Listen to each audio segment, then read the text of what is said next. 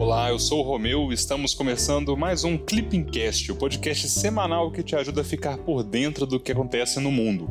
Meu papel aqui é trazer uma atualização rápida dos acontecimentos internacionais mais relevantes da semana que passou. Mas eu não tô sozinho não. Conta pra gente, o que aconteceu nessa semana, Cecília? Ei, Romeu, olá pessoal, tudo bem? Eu sou a Cecília e tô aqui para ajudar o Romeu nesse Clipping Cast. No episódio dessa semana vamos comentar o início do quinto mandato de Daniel Ortega como presidente da Nicarágua. E já adianto para vocês que a comunidade internacional não tá nada feliz com isso. Tivemos também a promulgação da Convenção Interamericana contra o Racismo, a Discriminação Racial e formas correlatas de intolerância e muito muito mais.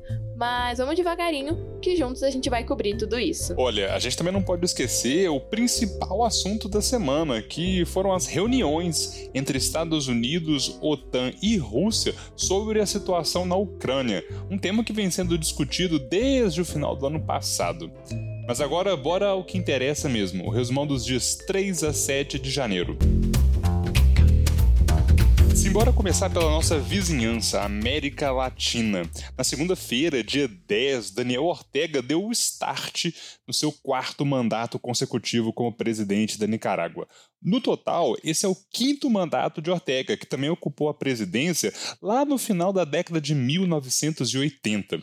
Mas voltando para o presente agora, a gente precisa lembrar que a última eleição que aconteceu em novembro de 2020 foi duramente criticada e classificada como fraudulenta por boa parte da comunidade internacional.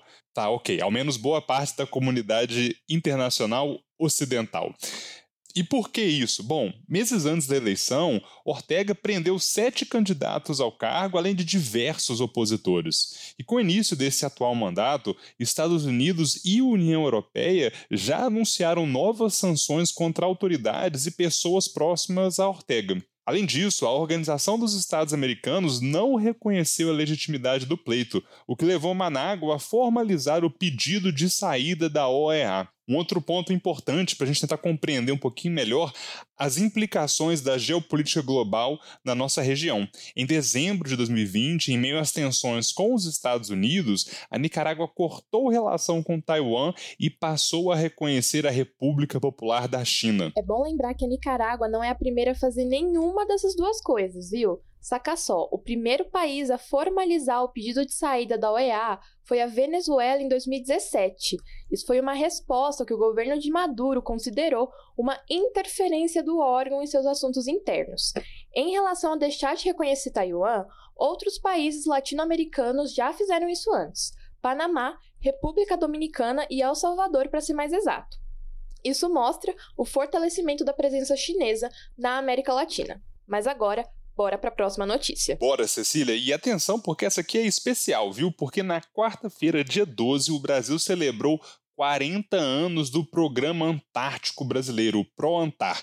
Inclusive, eu gravei um minuto clipping que tá lá no nosso Instagram. Dá uma conferida se você gosta de consumir conteúdo em vídeo também.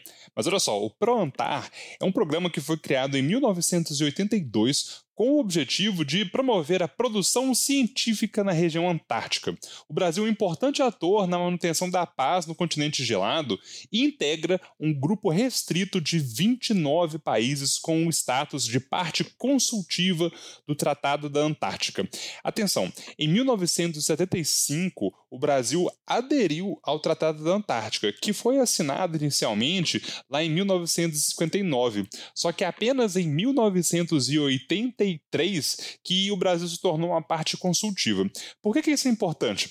Olha, eu não vou ficar me delongando aqui não, mas basta dar uma conferida na prova de política internacional do CSD 2020 que aconteceu em 2021. A gente teve uma questão objetiva inteira somente sobre o Programa Antártico Brasileiro e o sistema do Tratado da Antártica. Olha, eu sei que eu passei muito rápido pelas informações factuais, mas fica tranquilo, porque a Cecília agora preparou um resuminho sobre a participação do Brasil no sistema do Tratado Antártico. Quer saber quando foi que o Brasil passou a se interessar pela Antártica? A gente te conta. Em 1959 foi realizada a Conferência de Washington, que deu origem ao Tratado da Antártica, com 12 membros signatários originais. O Brasil acedeu ao instrumento em 1975, devido à sua proximidade e interesses com o continente. O Programa Antártico Brasileiro, ProAntar, foi inaugurado em 1982, como a gente já tinha comentado. E a primeira base, chamada de Estação Comandante Ferraz, foi inaugurada em 1984 e depois reinaugurada novamente em 2020, após um incêndio. Atualmente, 29 países são membros consultivos do sistema do Tratado da Antártica, incluindo o Brasil, sendo que todos esses países possuem estações de pesquisa no continente antártico. Mas olha, agora que a gente já falou sobre América Latina e até mesmo Antártica, vamos falar do assunto da semana, que foi a maratona de encontros para discutir a discussão da Ucrânia. Quais será que foram os resultados depois de tantas negociações? Olha, Cecília, apesar das três reuniões em formatos diferentes, os resultados não foram muito bons, não, viu? Até porque na quarta-feira, dia 12, a OTAN alertou para o risco de um novo conflito na Europa. Essa declaração foi feita pelo secretário-geral da organização, cujo nome eu não consigo pronunciar, já gravei, regravei e não vai. Essa foi a primeira reunião de alto nível entre Rússia e OTAN desde 2019. Ela aconteceu logo após conversas entre Washington e Moscou. Essa reunião bilateral também não foi lá muito alvissareira tivemos apenas uma vaga disposição em discutir a política de instalação de mísseis e a realização de exercícios militares no leste europeu. O vice-chanceler russo não perdeu a oportunidade e reiterou que há sim risco de invasão russa na Ucrânia. Agora, a última reunião sobre o tema aconteceu no âmbito da Organização para Segurança e Cooperação da Europa, a OSCE, aquela organização que foi criada no âmbito da Conferência de Helsinki, lá na década de 1970. E durante esse encontro, Moscou voltou a demandar garantias de veto à entrada de Kiev na OTAN. A gente vive falando desse conflito por aqui. Você já deve estar careca de saber que essas tensões remetem à anexação da península da Crimeia pela Rússia em 2014, que deu início a um conflito armado. Como você já sabe esse contexto, vamos falar um pouco da Organização para a Segurança e Cooperação da Europa.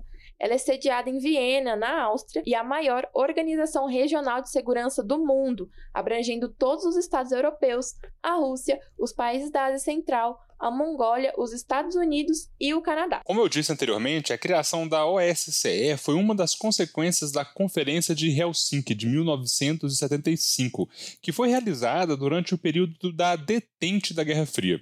Inicialmente, essa conferência foi pensada para ser um fórum de diálogo político e de segurança entre o Ocidente e o bloco comunista. Só que em 1990, a OSCE se tornou uma organização internacional por meio da adoção da Carta de Paz Paris. A organização promove a cooperação e segurança de forma abrangente e inclui questões político-militares, econômicas, ambientais e humanitárias. E diferentes temas relacionados à segurança são abordados, como controle de armas, medidas de fortalecimento da confiança, direitos humanos e até mesmo contra-terrorismo. Mas agora que você já tem uma visão geral da organização, bora falar um pouco das tensões no Cazaquistão. Tá bom de OSCE, né? Mas já já a gente vai falar de uma outra organização integrada pela Rússia. Ainda no antigo espaço soviético, na quinta-feira, dia 13, tropas russas iniciaram o um processo de retirada do Cazaquistão. Essas tropas foram enviadas por meio da Organização do Tratado de Segurança Coletiva na semana passada, em resposta a um pedido de assistência do presidente cazaque. Essa solicitação aconteceu logo após manifestações violentas contra o aumento do preço do gás liquefeito de petróleo. Os protestos levaram inclusive à renúncia do primeiro-ministro do país e de todo o seu gabinete. Cerca de 2 mil militares russos estão no Cazaquistão nesse momento e a saída completa deve ser concluída em até 10 dias. Na semana passada, já tinha comentado sobre a organização do Tratado de Segurança Coletivo, mas como é um assunto que está em alta, é bom a gente comentar de novo. Bom que você revisa o conteúdo. A organização do Tratado de Segurança Coletiva é uma aliança militar intergovernamental da Eurásia, que reúne ex-repúblicas soviéticas. Em linhas gerais, a gente pode considerar a OTSC um contraponto russo à OTAN. Ela foi criada em 2002, mas deriva de um processo ó, bem antigo, que começou lá em 1992, quando foi assinado o Tratado de Segurança Coletiva. Hoje, Armênia, Belarus, Rússia, Cazaquistão, Kirguistão e Tajiquistão são membros da OTSC. Tá bom de Rússia, Ucrânia e Cazaquistão, né? Vamos passar agora para um ponto bem importante que passou despercebido essa semana. Na terça-feira, dia 11, o presidente Jair Bolsonaro promulgou a Convenção Interamericana contra o Racismo, a Discriminação Racial e Formas Correlatas de Intolerância. Com a aprovação, a Convenção passa agora a fazer parte do ordenamento jurídico brasileiro, com status de emenda constitucional. Isso é muito importante, a Cecília já já vai se aprofundar um pouquinho nisso. A convenção foi firmada inicialmente na 43ª sessão ordinária da Assembleia Geral da OEA, na Guatemala, no ano de 2013.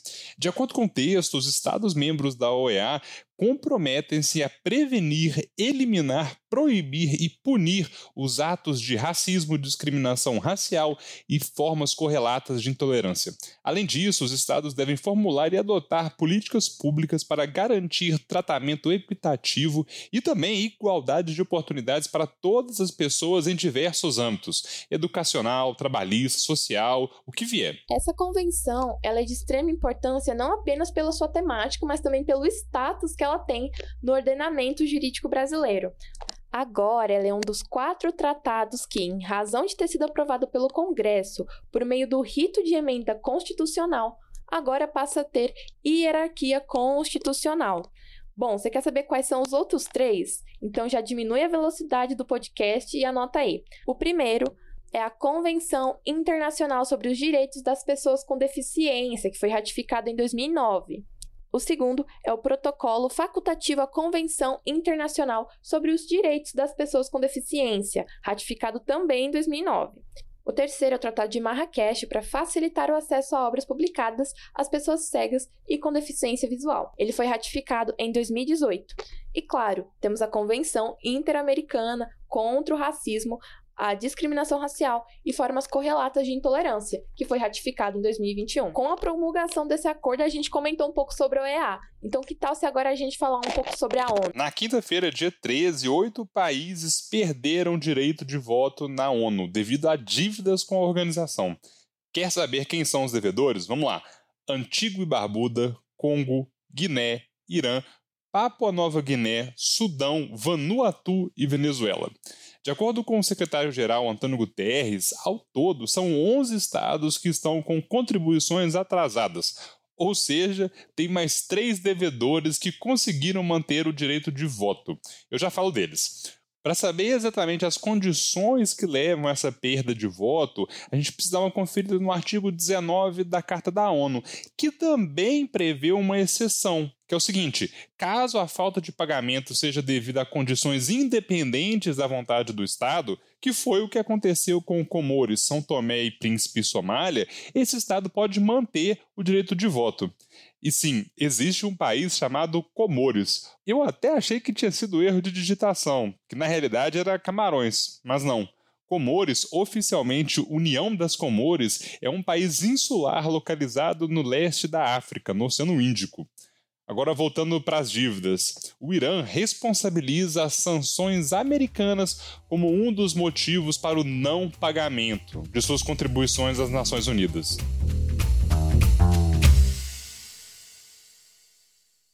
É isso, pessoal. Chegamos ao fim de mais um Clipping Cast com o um resumão da semana dos dias 10 a 14 de janeiro de 2022. Você já segue o Clipping Cast no seu tocador de podcasts? Se não, aproveita e clica lá no botão seguir.